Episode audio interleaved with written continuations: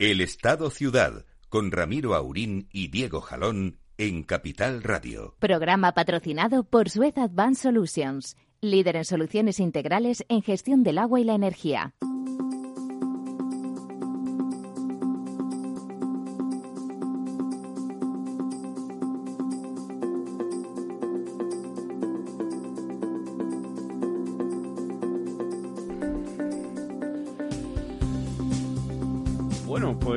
Buenos días. Aquí estamos un miércoles más en este estado ciudad en el que, bueno, pues vamos a tratar de comentar con, con don Lorenzo Dávila, que está hoy con nosotros. Buenos días, Lorenzo. Gracias, don Diego. Eh, nuestro director, don Ramiro Aurino, hoy no estará en el programa, pero bueno, pues eh, día soleado de los que le gustan a, a don Lorenzo. Fantástico. No solamente soleado, sino sin una sola nube. Estos velasqueños son días de, de noviembre y estamos en marzo. Efectivamente, día estupendo de, de primavera, ya con ganas de, de, poder salir, pero parece que no, que no nos van a dejar ir muy lejos, ¿no? Por lo que se está comentando. Bueno, eso eh, es la sensación. Yo de todas formas confío en que todavía quedan como dos semanas, ¿no? Eh, enteras y la incidencia está bajando, sigue bajando. Mm, veamos a ver, ¿no? Eh, es decir, que, que todavía queda un poco la esperanza de que podamos, de que podamos salir, ¿no? Eh, yo es que soy de los que opina, soy optimista con la evolución de la, de la pandemia. Yo creo que está bajando mucho, en otros países europeos ha bajado a niveles ya prácticamente casi nulos, en el caso de Alemania, que está con, con la incidencia por debajo de 50. Nosotros todavía estamos como en 130 y tantos, ¿no? Pero, pero venimos de, de casi mil en, en, hace menos de un mes. Entonces, bueno, vamos sí, a ver. Pero parece que el, el Consejo Interterritorial, que es esta eh, bueno, reunión de presidentes eh, de comunidades autónomas con el Ministerio de Sanidad, etcétera, eh, que van a tomar hoy la decisión, lo que apunta a todo el mundo es que se va a mantener el cierre perimetral de todas las comunidades, salvo para Baleares y Canarias, con la idea de que puedan venir turistas extranjeros en esta especie de, cubanización que dicen algunos analistas, en la que los locales, digamos, los, los indígenas nos tendremos que quedar en casa, pero los eh, extranjeros podrán moverse libremente ir a, a visitar nuestras playas, etcétera. Y, y, con eh, bueno eh, el mantenimiento del toque de queda a las 11 de la noche, que eso parece que es en lo que han cedido a las pretensiones de la Comunidad de Madrid, que es la, la que parece que estaba menos de acuerdo, junto quizá tal vez con, con Cataluña. Eh, entonces, eh, bueno, parece que se va a imponer ese cierre perimetral, no solo ya para Semana Santa, sino también para el puente, el puente de, de San José, mm. que es festivo en, este, al, sí que algunas. tenemos cerca la semana que viene. Efectivamente, en algunas comunidades. Y están comentando también, nos está comentando también el efecto este que ocurre en París o en, la región central de, París, eh, Ile-de-France, en el que parece ser que al estar confinada esa región o esa parte de, Francia, donde se concentra la mayor parte de la población y donde se concentra la mayor parte de, de contagios, pues lo que están haciendo es aumentar los contagios porque al estar confinados los contagiados entre ellos, pues lo que hace es eh, precisamente aumentar el número de contagios. Eh, la incidencia en, en, esa zona es superior a los 500 casos por 100.000 habitantes y sería un poco una demostración de que realmente estos confinamientos, pues tampoco eh, confinamientos, digamos, de grandes zonas, eh, de regiones enteras, de provincias, tal, no son realmente o no tienen una eficacia científica demostrada, ¿no? No, y más que, bueno, en el caso de París también de la, la, la primavera es bonita, ¿no? Pero el caso de España, que, que tenemos esta bonanza eh, climatológica, ¿no? Pues eh, pensemos que a partir de ahora es muy fácil moverse en terrazas, al aire libre, en actividad que en principio, pues, pues bueno, la, la, posibilidad de, de, contagio se reduce, se reduce significativamente casi hasta, hasta la, la nulidad, ¿no? Y por lo tanto yo creo que es una es una lástima pues perder esta oportunidad más que nada porque hay muchos eh, muchas industrias muchas empresas del sector turístico pues que lo están pasando realmente mal las que pueden sobrevivir. Aunque es verdad que por ejemplo hoy salió una noticia eh, creo recordar que eh, en el confidencial podría ser eh, que se habían salvado en Madrid 11.000 puestos de trabajo en el sector de la hostelería gracias a las medidas, eh, digamos, más laxas. Sí, menos eh, restrictivas. Pero, ¿no? por eso menos eficaces, por lo que al final la curva de evolución de la incidencia parece demostrar que se ha hecho en la Comunidad de Madrid, ¿no? Sí, parece que la Comunidad de Madrid em, ha demostrado que se podía, eh, bueno, mantener esa lucha contra la pandemia y, y controlar el número de casos y doblar la curva, como se dice ahora, sin haber tenido que recurrir en ningún momento al cierre de la hostelería como ha ocurrido, ni de la hostelería ni del comercio como ha ocurrido en, casi todo el resto de regiones españolas, ¿no? Mm. Eh, con un efecto eh, que hemos visto ya que el, PIB de Madrid, digamos, ha crecido mientras que... Mínimamente, es verdad. Eh, hemos estado casi en, empate técnico, digamos, pero bueno, después de la que están cayendo el resto, pues efectivamente es como un triunfo. ¿no? Sí, que, bueno, que viene a demostrar un poco que las medidas, em, efectivamente, cerrarlo todo eh, acaba con el, con el contagio, pero a lo mejor incluso acaba con, con todo lo demás, ¿no? Y que para cuando se levante ese confinamiento, pues igual ya es que ni siquiera quedan sitios o bares donde ir porque ya están eh, todos cerrados. ¿no? Eso es, ese, es el, ese es el gran problema, ¿no? Efectivamente. Bueno, pues eh, si te parece vamos a comentar para, para empezar cómo van nuestros embalses, que es una de las eh, preocupaciones que deberíamos tener todos los españoles, porque el agua pues es eh, fundamental para, para toda la actividad económica y para la vida en general. Y esta semana, pues después de seis semanas de aumentos eh, muy considerables, en los que hemos pasado de estar en una situación muy mala y muy por debajo en la tercera semana de enero, estábamos muy por debajo de los eh, 30.000 de los eh, 30.000 hectómetros cúbicos. Hoy estamos en 36.000 y pico. Eh, estábamos eh, en esa tercera semana eh, del año por debajo de los niveles de, 2018, de 2019, 2020 y, por supuesto, por debajo de la media de los últimos diez años. Hemos tenido seis semanas de intenso crecimiento, quizá las dos últimas un poco menos. Eh, a raíz, eh, bueno, pues de la nevada de Filomena y de las lluvias posteriores, el deshielo, el hecho de que la tierra estuviera muy empapada y que toda la lluvia que está cayendo pues eh, llega a los embalses. Pero esta semana ya, mm, décima semana del año, bueno, pues los embalses se quedan prácticamente en el mismo nivel que la semana anterior, con un crecimiento de solo 27 hectómetros cúbicos, que representa un 0,05%, lo que nos sitúa en un total del 64,43% de agua embalsada. Bueno, que no está mal. Que no está nada mal. Estamos un poco por debajo de la media de los últimos 10 años, que estaba en el 65,89, pero estamos muy por encima de la misma semana del año pasado, en, el que, en la que teníamos un 59,22. Eh, además, se supone que ahora todavía nos quedan meses en los que las lluvias suelen ser frecuentes y abundantes. dicho que el de abril aguas mil, ¿no? Eh, todavía tenemos Efectivamente, abril por llegar, ¿no? Tenemos abril por delante y, bueno, eh, esperemos que todavía este mes nos ayude a recuperarnos. Algunas de las cuencas que están más eh, perjudicadas, por decirlo de alguna manera, que son sobre todo Guadiana y Guadalquivir, han crecido por encima de la media del conjunto de España. Han crecido pues el Guadiana un 0,46, el Guadalquivir un 0,31 la cuenca del Tajo, que no es de las que está perjudicadas, ha crecido también por encima de la media en un 0,33 y se sitúa ya en 72,5% de su capacidad, que es una muy buena situación para afrontar el verano. Y, eh, sin embargo, la que ha bajado es una de las cuencas que más estaba subiendo, que es la cuenca del Ebro, que baja un 0,87 mientras que el Duero también aumenta pues por encima de la media nacional, aumenta en un 0,48.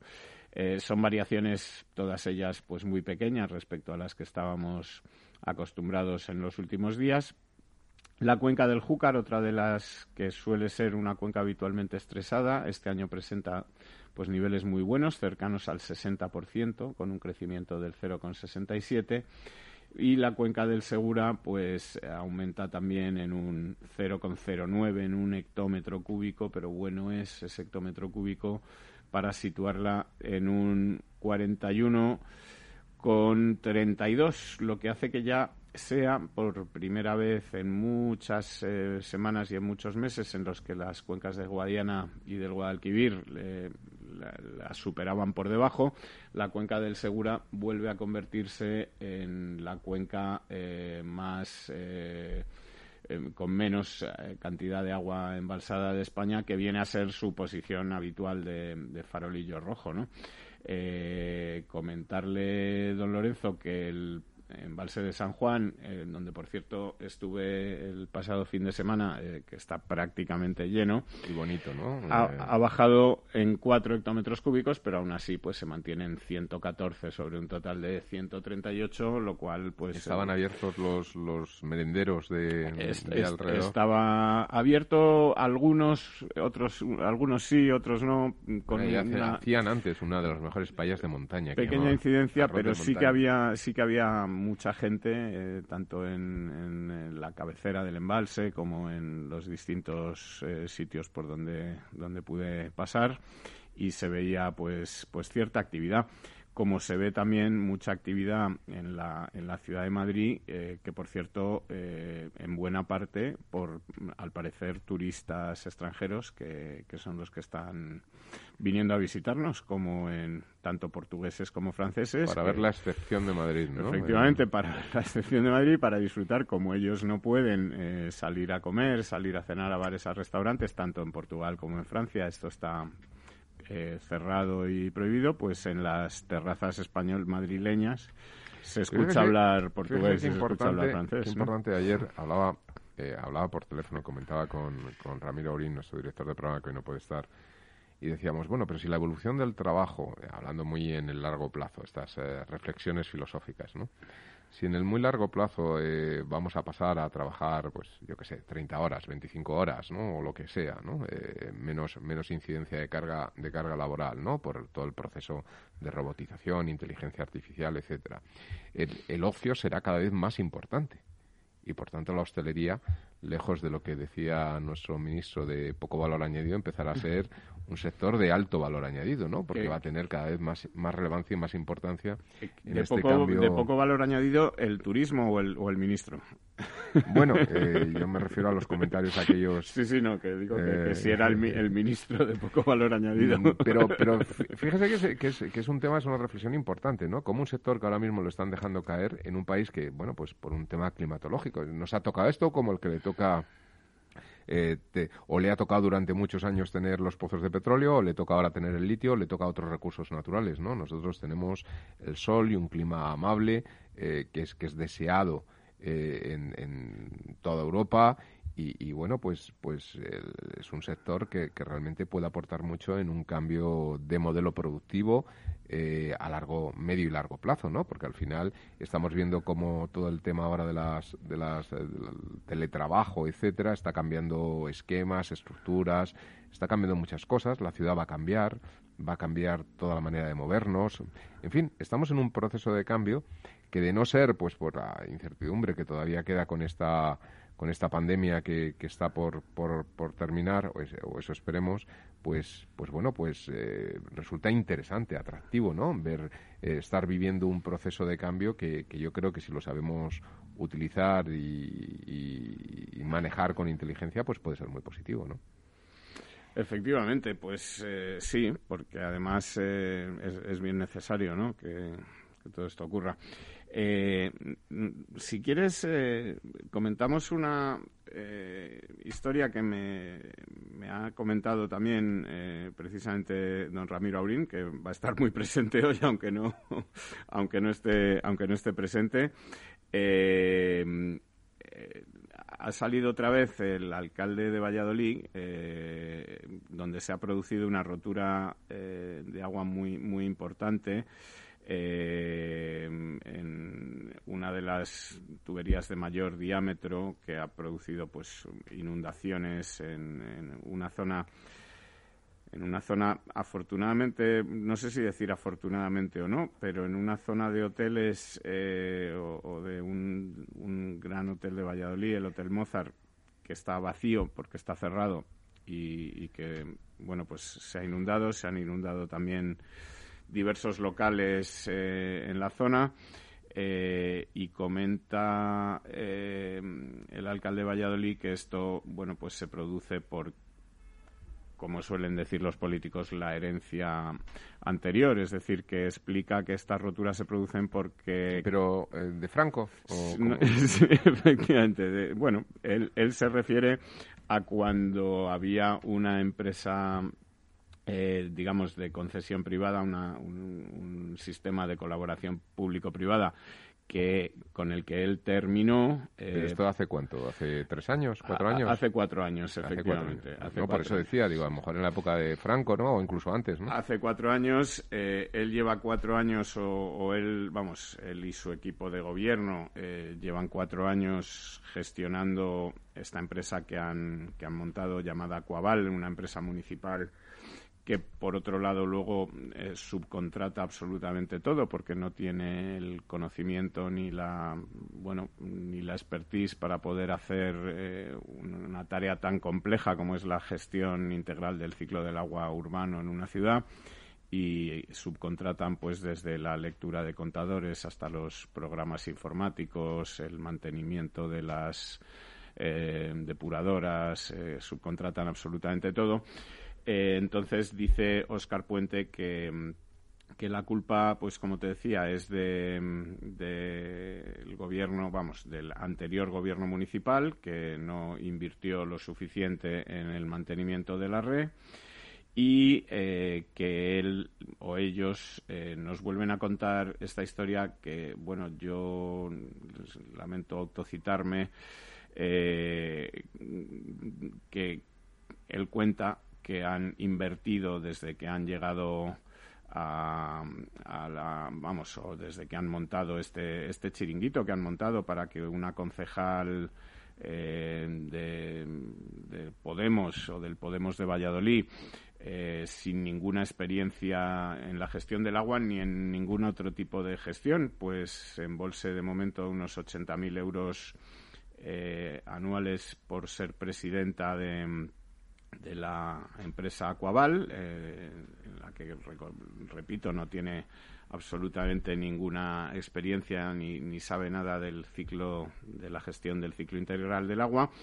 Eh, dice Oscar Puente que, y, le cito textual, que se están invirtiendo del orden de 11 millones de euros al año y que se ha licitado obra por importe de 32 millones en los últimos tres años. Eh, miente el señor Puente.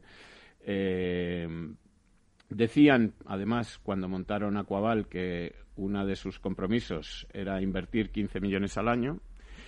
Si fueran los 11 que dice el señor Puente, ya no estarían cumpliendo con su compromiso y además serían esos 11 millones por los tres años y pico, casi cuatro, pues serían 44 millones de euros los que habrían invertido, no 32, como dice el señor Puente. Pero es que lo cierto es que cuando uno se va al portal de licitación de Hacienda, que todas las empresas públicas y privadas tienen, bueno, las empresas públicas tienen la obligación de reflejar en este portal todas las licitaciones que hacen, vemos que eh, estudiando de una en una eh, las licitaciones eh, no hay nada de, esa inversión.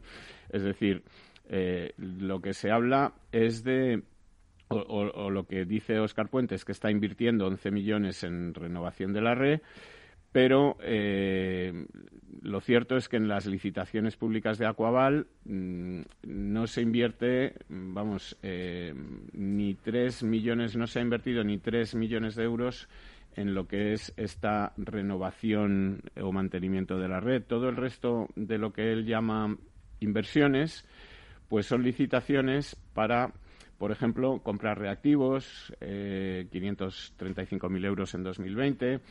Eh, para subcontratar un servicio de atención al usuario, 396.000 euros en 2020, 320.000 para comprar dos vehículos pesados y dos furgonetas, 199.000 euros para comprar cloruro férrico, 320.000 para contratar el servicio, subcontratar el servicio de gestión de lodos de la depuradora, 90.000 para subcontratar el suministro e instalación si de... me permites, porque ya no me puedo callar, lo, del servicio para la, la subcontratar el servicio de atención al ciudadano.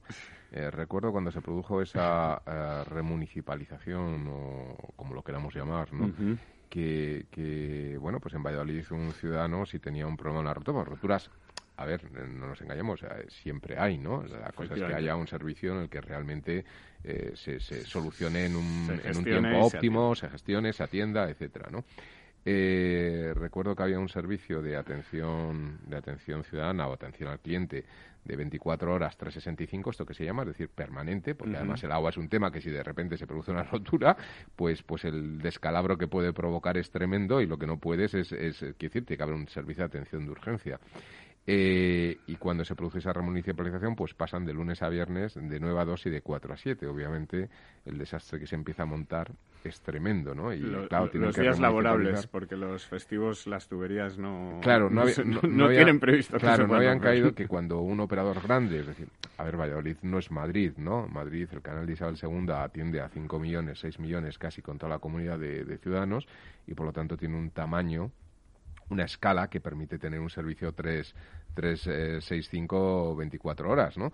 Pero claro, eh, eh, una ciudad como Valladolid pues o tiene la sinergia de un operador que cubriendo muchos sitios del territorio nacional permite tener un servicio centralizado de atención ciudadana en todas esas localidades o al final tiene que cubrir solo con, el presupuesto de una ciudad de 300.000 habitantes un servicio que probablemente sea más óptimo si atiende a 5, 6 o 7 o 10 o 20 millones de personas si es a nivel nacional, ¿no?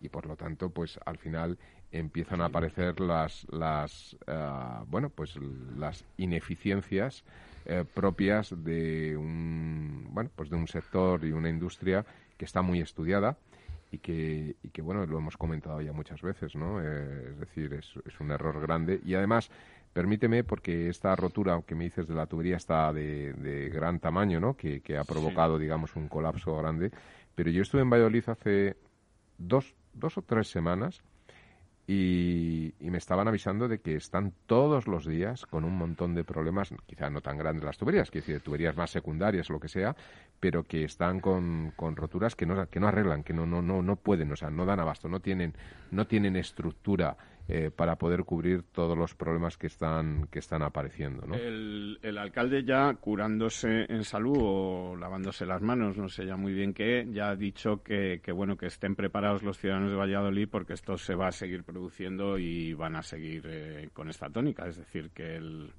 ya lo tiene claro, que, va a ser así, efectivamente con los niveles de inversión como como te, estaba contando, eh, en los que... De todas formas, Diego, no solamente es una cuestión de inversión, ¿eh? también es una cuestión de know-how. Sí, efectivamente, de inversión es una cuestión de, saber gestionar. Y de saber gestionar, sí. Obviamente, sin inversión poco puedes gestionar, ¿no? Porque no, no, hay, no, hay, no hay que gestionar. Efectivamente. Pero, pero la inversión hay que saber gestionarla, hay que saber optimizarla, hay que tener equipos de profesionales con, con experiencia y, y, bueno, pues antes, antes comentaba, claro, es que hay situaciones eh, que son, digamos, eh, situaciones de rotura o situaciones... Perdóname un momento, Lorenzo, que vamos a publicidad y seguimos comentando este asunto.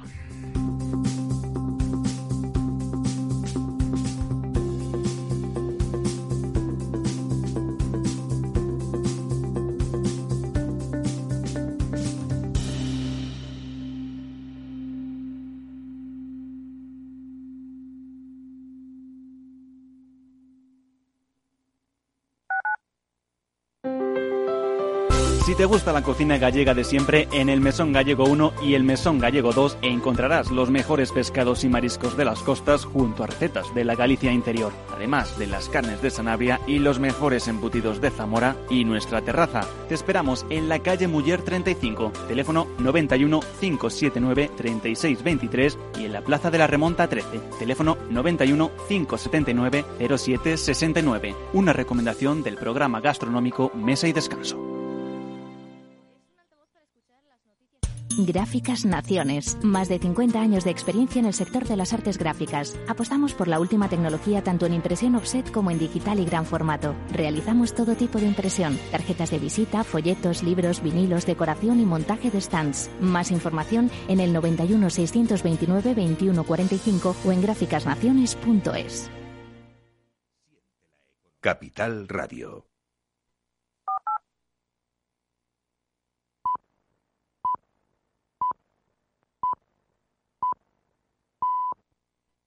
El Estado Ciudad, con Ramiro Aurín y Diego Jalón en Capital Radio.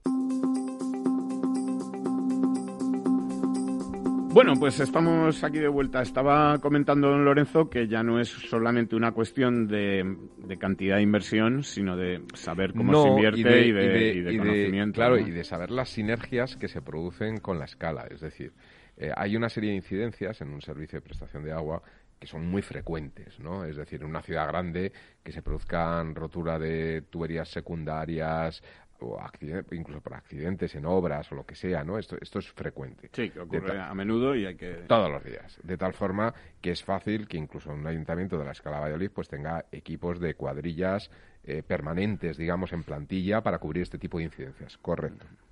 Pero hay otro tipo de incidencias que son muy poco frecuentes. Es decir, que ocurren una vez cada seis años, cada tres, lo que sea, ¿no?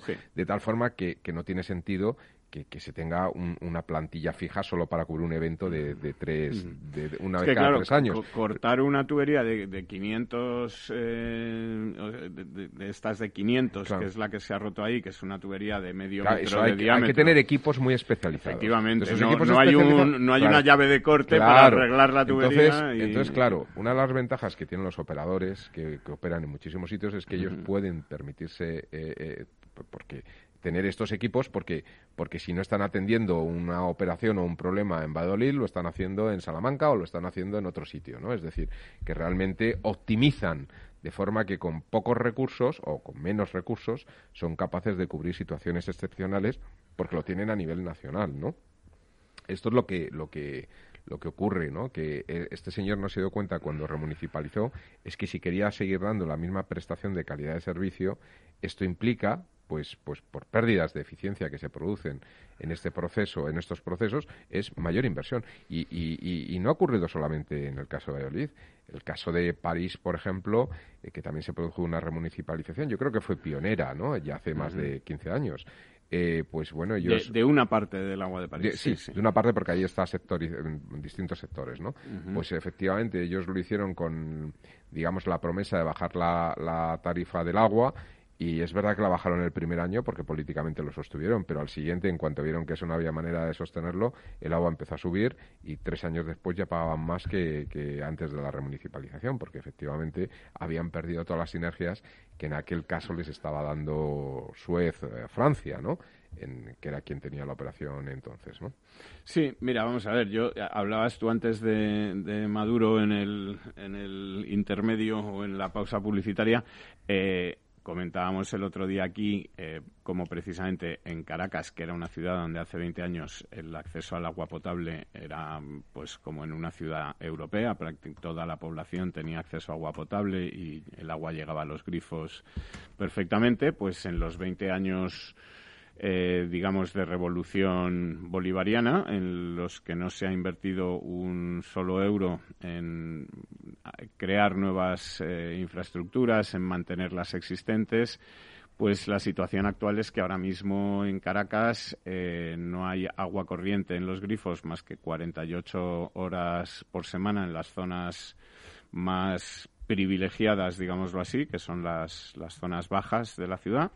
En las zonas altas ya prácticamente ni siquiera llega nunca el agua a los grifos. Los caraqueños tienen que ir a coger agua con bidones, a camiones cisterna, etcétera, etcétera. Eh, agua además en muchas ocasiones no tratadas, se producen unas pérdidas escandalosas de agua por la red y el gobierno, pues igual que, que Oscar Puente, y permítanme la comparación, anuncia eh, inversiones en que va a hacer una canalización para traer agua de un embalse, de un río, etcétera, de forma periódica y no se ejecuta ni una sola de esas eh, inversiones o de esos proyectos, no se llevan a cabo. Y ese es el ejemplo, digamos, de, de lo que es pues montar esta compañía de agua estatal que ha montado eh, en Caracas eh, el señor Maduro y que ocurre lo mismo en el resto de Venezuela porque parece que nueve de cada diez familias tienen problemas habituales de acceso al agua eh, corriente en, Venezuela. Y sin embargo, la situación contraria que se da en Cartagena de Indias, donde han pasado de tener una compañía pública y de tener problemas de abastecimiento de agua a montar un sistema de gestión público-privada con la colaboración de una empresa privada, que por cierto además es eh, una empresa española. Y eh, el suministro de agua en Cartagena de Indias ahora mismo pues es eh, ejemplar, ¿no? Así es, así es. y además con una ciudad que tenía unos problemas tremendos antes de que se llegara a este tipo de operación, digamos, eh, donde hubo que invertir muchísimo dinero, eh, no solamente en el tema de los, del, bueno, que se llama el Canal del Rey para la canalización de las aguas residuales, sino también en, en un, en un eh, digamos, en un colector que se, que se introducía hasta dos kilómetros en el, en el mar, ¿no? Es decir, realmente hay unas operaciones de, de inversión muy fuertes es una ciudad que además yo conozco, conozco bien porque, bueno, no he vivido allí, pero he trabajado mucho y he ido con mucha frecuencia y efectivamente una de las cosas de mayor satisfacción que tienen los ciudadanos es el cambio que se ha producido en el servicio del agua, ¿no? Eh, se siguen quejando los atascos, pero porque no, no, me extraña, por eso no hay, no hay manera, yo creo que no hay manera de solucionarlo. pero, pero vamos, están, en ese sentido, son muy conscientes del gran salto cualitativo que la ciudad experimentó en el, en el servicio del agua. Ah, y además es fundamental para una ciudad como Cartagena de Indias en la que turística claro el, turista no quiere llegar a un hotel donde no salga agua del grifo donde no pueda o donde la calidad del agua efectivamente donde no pueda ducharse todos los días donde no, pueda efectivamente o sea que, que bueno eso eh, son lecciones no que debemos aprender y que debería escuchar un poco, bueno, Oscar Puente, por ejemplo, debería escuchar el relator de, la ONU, este Pedro Arrojo, al que han puesto ahí para decir tonterías y que de precisamente de Caracas o de todo esto no dice no dice una palabra mientras que anda eh, bueno pues eh, comentando que el gran problema del agua en el mundo, del derecho al agua y al saneamiento en el mundo, es que en Europa hay empresas privadas que gestionan el ciclo integral del agua en colaboración con, con las autoridades municipales. Bueno, pues, pues esas son las cosas que pasan. Si quieres por dejarlo aquí, pues cambiamos un poco de tema y, y, mira, me gustaría comentar contigo, porque se está hablando mucho esta semana de, de la asignación de los fondos europeos eh, de, cómo, de cómo se va a hacer y de eh, si tú crees que va a haber algún... Eh, ha, habido, por ejemplo, una noticia que ha saltado esta semana, que es que el gobierno ha decidido que, que, un proyecto, que además me parece un proyecto muy, muy interesante para España, que va a permitir instalar o crear la mayor, una de las mayores fábricas de baterías para vehículos eléctricos de, de Europa, mm, que es un, además una colaboración pública-privada con SEAT Volkswagen, que es la misma empresa, y con Iberdrola. Eh, y que el gobierno ha anunciado que se va a instalar en, Martorell. Y entonces, bueno, a partir de ahí eh, han empezado todo el resto de regiones o varias otras regiones, por ejemplo, Extremadura, a decir que si el litio va a salir de Extremadura, que por qué no se instala la fábrica en Extremadura. Galicia a decir que si no se ha hecho un concurso, un, que, por qué se ha decidido así y no han podido optar las demás regiones a, presentar, digamos, sus candidaturas a que ocurriera o a que se pusiera la fábrica en, en, sus regiones. Y, por supuesto, pues la sospecha de que si Sánchez ha decidido que esto se coloque en Cataluña, pues por razones que, digamos, serían evidentes para todos, ¿no? Bueno, pues eh, sí, la verdad es que eh, España es un país que tiene una industria del automóvil muy potente, de las más potentes, aunque no tengamos es verdad, marcas, digamos, propias. Eh, SEAT pertenece al grupo Volkswagen, que es un grupo alemán, ¿no? pero es verdad que somos un gran productor de automóviles desde prácticamente desde los años 60, ¿no? Eh, Primera industria en España, ¿no? Seguramente. Eh, es dentro del sector industrial, digamos, es efectivamente es el primer, la primera industria, ¿no? Y efectivamente hay localizaciones ahí, bueno, el tema de Extremadura es el que quedaría un poquito más digamos, discutible, aunque es verdad que la fuente o una de las fuentes de litio es Extremadura, pero efectivamente Galicia tiene plantas de producción del grupo PSA, que es un grupo francés, bueno, europeo, que incluye incluso a Fiat en estos momentos. Aragón es otra de las que se ha quejado. Aragón es otra importante que tiene, bueno, eh, la Opel, que ahora la Opel también pertenece al grupo PSA, ¿no? Es decir, si realmente estamos analizando un poco la implantación, ¿no? En Valencia está la Ford, en Valladolid está Renault, si eh, analizamos la implantación de la industria automovilística en España, en esta especie de fusión de, marcas, etcétera, que, se están produciendo, el, mayor grupo de implementación de producción automovilística en España es el grupo PSA francés, eh, porque tiene las plantas de Citroën, digamos, que, estaban en, Vigo, está la Opel, que ahora pertenece al grupo PSA, que en, Zaragoza, en Madrid hay también implantación de Poyot, es decir, hay, hay, hay varias localizaciones, de tal forma que, hombre, puestos un poco a establecer una apuesta de este tipo, pues se tendría que haber analizado, yo creo, o haber consultado al sector, al menos a la patronal de esta industria, ver de qué manera se podía gestionar. Es verdad que aquí no solamente estamos hablando de una decisión pública, porque hay decisiones privadas, ¿no? Estamos hablando de dos operadores privados, y Iberdrola, que es un auténtico campeón mundial a nivel energético. Sí, pero que al ser una fábrica de nueva creación igual hubiera podido influir el gobierno. y, Volkswagen, digamos, el grupo Volkswagen, que es el segundo mayor fabricante de automóviles del mundo, ¿no?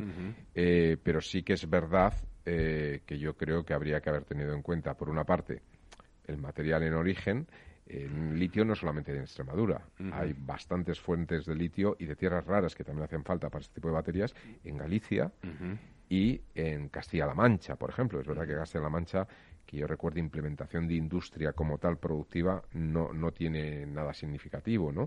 Pero sí que tiene grandes yacimientos de, litio y de tierras raras, ¿no? Galicia, por ejemplo, es un ejemplo donde desde la planta de Vigo, de Citroën, ¿no? Y además las, las minas que tiene, potenciales minas de litio que tiene, pues hubiera sido un lugar que efectivamente yo creo que la queja de Galicia al menos de que se dijese vamos a plantearlo esto de manera, ¿no? Vamos a discutirlo, ¿no? A lo mejor resulta que la mejor implementación, pues resulta que es Martorell, puede ser, ¿no? No no vamos a discutirlo, pero vamos, yo sí que creo que efectivamente, incluso por otro tema más importante, que es el tema de la posición geográfica. Es decir, en ese sentido, por ejemplo, Zaragoza tiene una posición desde el punto de vista logístico de la distribución de de este tipo de producción, etcétera, muy privilegiado, ¿no? Es decir, Zaragoza ahí también hubiera sido un, punto, digamos, desde el punto de vista de la optimización económica de, de los recursos en un proceso de inversión de este tipo muy importante, ¿no? Efectivamente, el, consejero eh, de Industria de la, de la Junta de Galicia eh, lo que explica es que bueno que, en Vigo eh, está la, fábrica de vehículos eléctricos más importante de España y que bueno que sobre todo que no entiende por qué esto se y tienen yacimientos en Galicia, no, no en Vigo, pero sí en la zona de Urense y Que, que, por qué, que cuál es el criterio, es decir, que por qué esto se ha asignado así, que no se ha hecho un, digamos, un, concurso o una presentación de candidaturas, ¿no? De, quién opta a, esto y que se hubiera elegido entre ellas, sino que se ha hecho una asignación eh, directa, que es un poco el temor que hay en, en general. Los fondos europeos. En, general, con el reparto de los fondos europeos. Siempre que los gobiernos dicen esto de vamos a quitar trabas administrativas para las concesiones, etcétera, para que todo vaya más rápido, el miedo es eh, quizá esa que acabe siendo una cosa a dedo, ¿no? Bueno, lo que pasa es que ahí, fíjate, yo yo eh, también soy contrario a la, ley de contratos del Estado actual. Es una ley absolutamente paralizante. Es decir, es una ley que, que impide eh, manejar de forma ágil todo, todos los fondos que van a venir de la, de la Unión Europea en tan corto plazo de tiempo.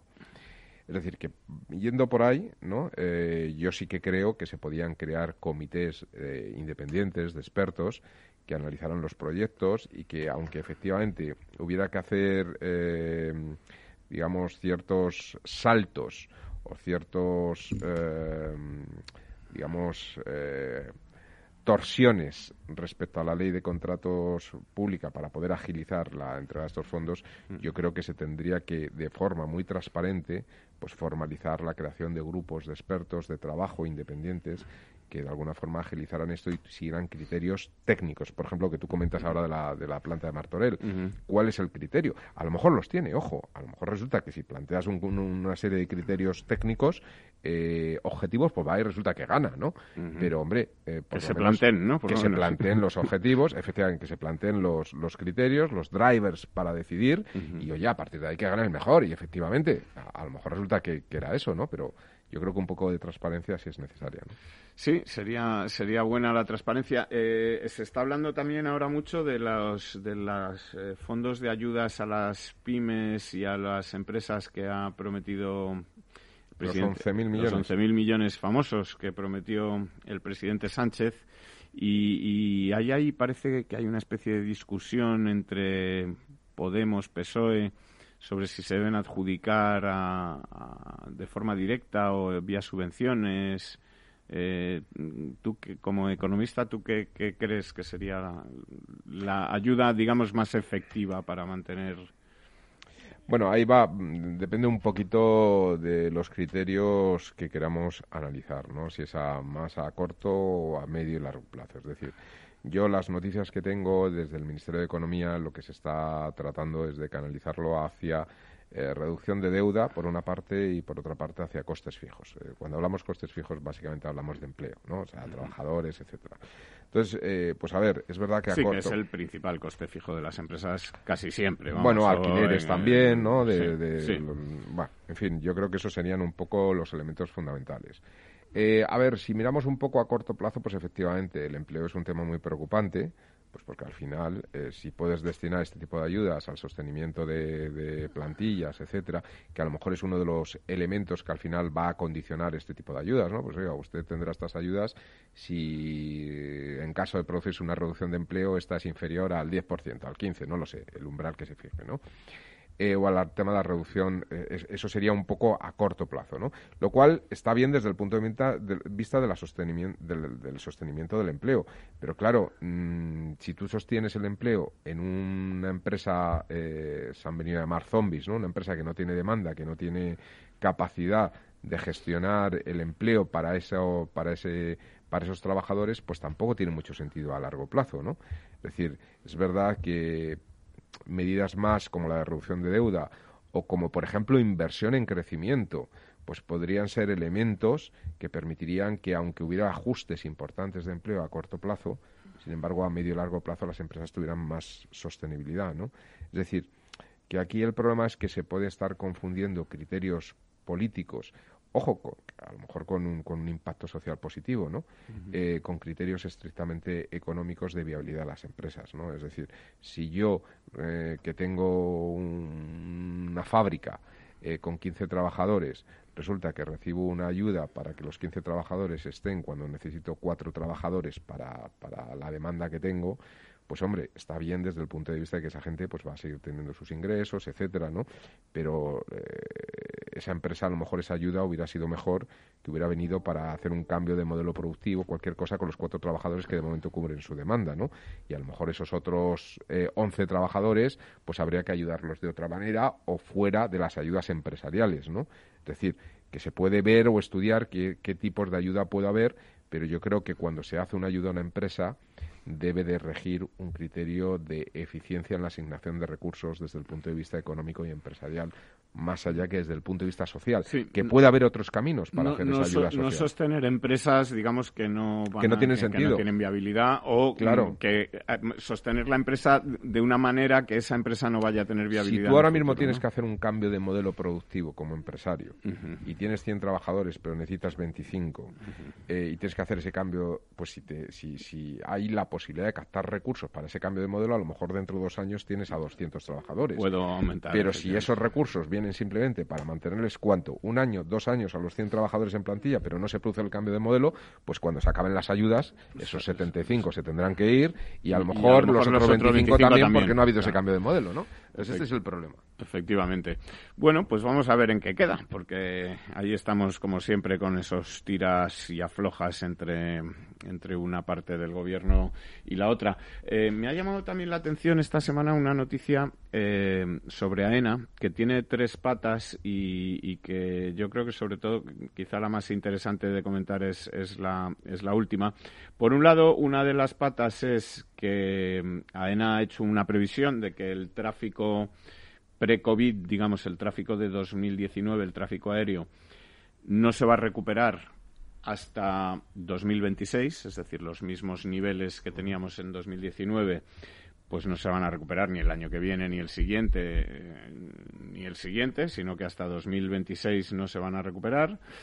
La otra pata de la noticia es que AENA ha decidido acogerse a un vericueto legal, digamos, a un artículo 27 de la Ley 18-2014 que recoge una figura comparable a la fuerza mayor, para solicitar a aviación civil eh, que le compense por causas extraordinarias. Es decir, AENA, que es del Estado, le está pidiendo al Estado que la que le no AENA es parcialmente del Estado, el 51% ¿eh? del Estado que, que el Estado la subvencione y la tercera parte de esta noticia, que es la que quizás sea más interesante comentar, pero podemos comentarlas todas, es que AENA ha decidido eh, que va a reducir a la mitad eh, las inversiones que tiene previstas de aquí a 2026 eh, va a dejar eh, de una media de 900 millones de euros al año que tenía previsto en inversiones, las va a dejar en 450 millones en cada ejercicio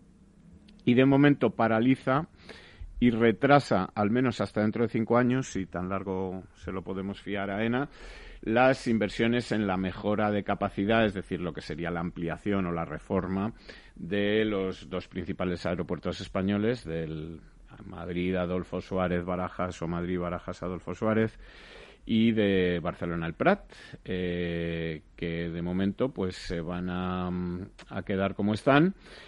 Y dice AENA que, bueno, como hay una caída del tráfico, pues para qué se va a hacer esta ampliación. ¿Qué te parece a ti? Bueno, pues volvemos un poco yo. Eh, eh, me gustaría poner un ejemplo que viene de Ortega Gasset en, en, un libro que no tiene nada que ver con economía, sino con el arte, cuando hablaba del arte moderno, entonces el arte abstracto, que frente al arte figurativo que él decía, esto es como mirar a través de un cristal con una mosca, ¿no? Si uno se fija en la mosca no ve el paisaje, el fondo queda borroso, pero si se fija en el paisaje, el fondo no ve la mosca, ¿no?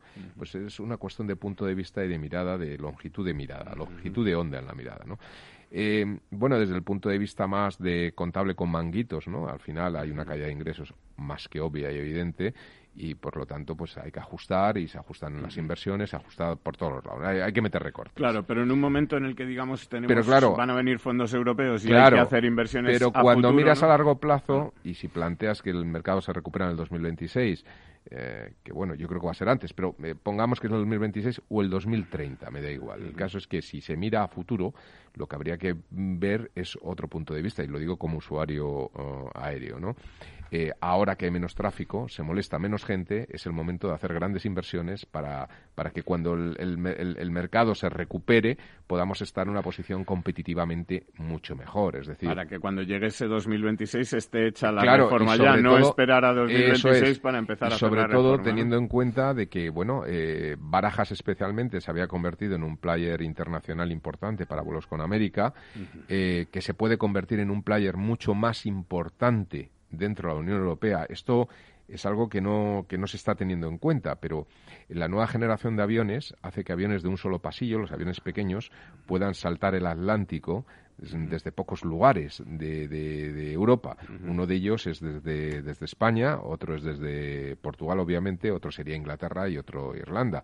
Eh, los ingleses están fuera de la Unión Europea, por lo tanto, el tráfico de aviones, de compañías aéreas, esto del espacio único europeo, pues pueden estar en entredicho, ¿no? Eh, es decir, a lo mejor nos acabamos encontrando con que el aeropuerto de Lisboa acaba teniendo más importancia que el aeropuerto de Madrid. Esto es una ceguera absoluta, ¿no? Eh, bueno, va a depender de cómo hagan o no los deberes, los deberes en, Portugal. En, Portugal están más o menos en las mismas, porque están ahí hablando de la ampliación del aeropuerto de Lisboa desde hace claro, tres o cuatro años y no se ponen de acuerdo. Si tampoco ellos hacen los deberes, pues bueno, pero que no, eso no significa que nosotros lo hagamos bien, ¿no? O sea, yo creo que efectivamente es, un buen momento para aprovechar estos fondos europeos y hacer una modificación importante de algún aeropuerto que puede estar en una posición competitiva muy importante. Para, pensemos que las generaciones de aviones se hacen para 20, 25 años. Es decir, estas generaciones de aviones están recién salidas. sí, los, primeros aviones de los Airbus A380. No, no, no, no, me refiero a los, los pequeños. Los, 321, hay un 321 de long range, de,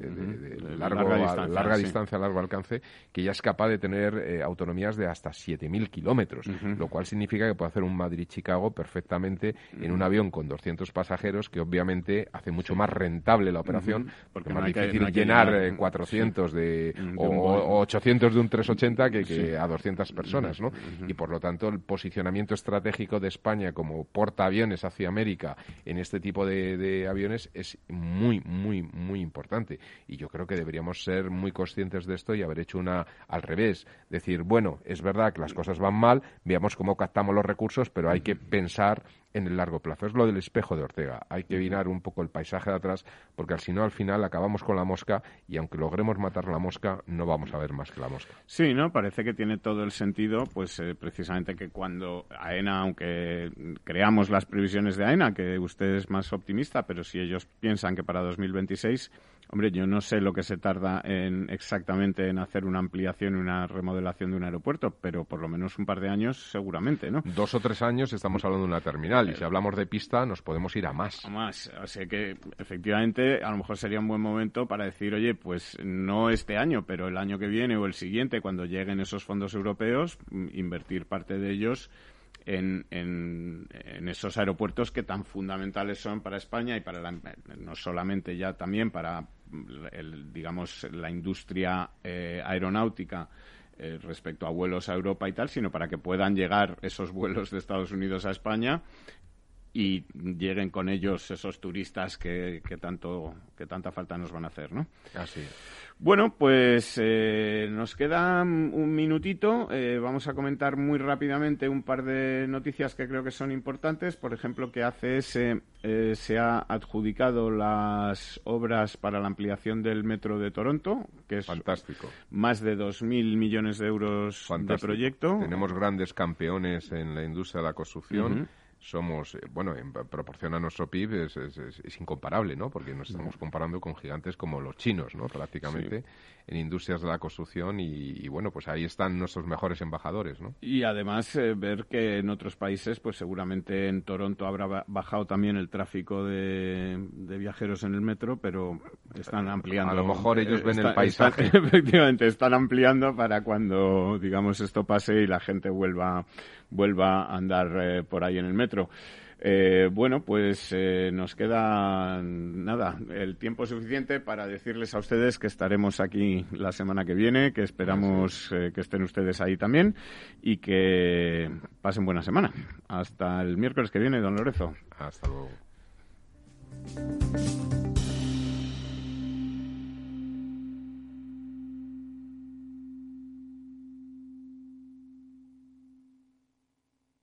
Programa patrocinado por Suez Advanced Solutions, líder en soluciones integrales en gestión del agua y la energía. Capital Radio Madrid, 105.7. Disfruta de la mejor cocina gallega en Montes de Galicia. Todo un clásico moderno en el barrio de Salamanca. Disfruta de la variada dieta atlántica, de las mejores carnes y pescados tratados con respeto y transparencia y regados con una de las mejores bodegas de la zona. En grupo, en familia o en pareja, Montes de Galicia te ofrece el espacio perfecto en cada ocasión. ¿Está pensando en montar una empresa pero no se atreve a dar el paso en solitario? Busca una marca conocida y consolidada que le respalde, en Franquiciados le ayudamos a elegir el negocio que más se ajuste a sus necesidades. Franquicias de éxito, innovadoras, de baja inversión. Los miércoles a las 12 en Capital Radio tienen una cita con el único programa de radio de España especializado en la industria de la franquicia. Franquiciados con Mabel Calatrava. Esto te estás perdiendo si no escuchas a Luis Vicente Muñoz en Capital, La Bolsa y la Vida. Xavier Ferraz, profesor de ESADE. Europa no lo ha hecho y el problema ahora lo tenemos aquí, ¿eh? porque Europa en este momento no es autónoma en semiconductores. Eso quiere decir que si no nos venden, nos vamos directamente al paleolítico, ¿eh? sin ser alarmistas. No te confundas. Capital, La Bolsa y la Vida con Luis Vicente Muñoz, el original. Si quieres entender mejor todo lo que rodea nuestro sector alimentario, tienes una cita en La Trilla. Un gran equipo de especialistas te acercará a la actualidad económica y política desde el campo hasta la mesa. Conocerás sus principales innovaciones sin olvidar las producciones más tradicionales.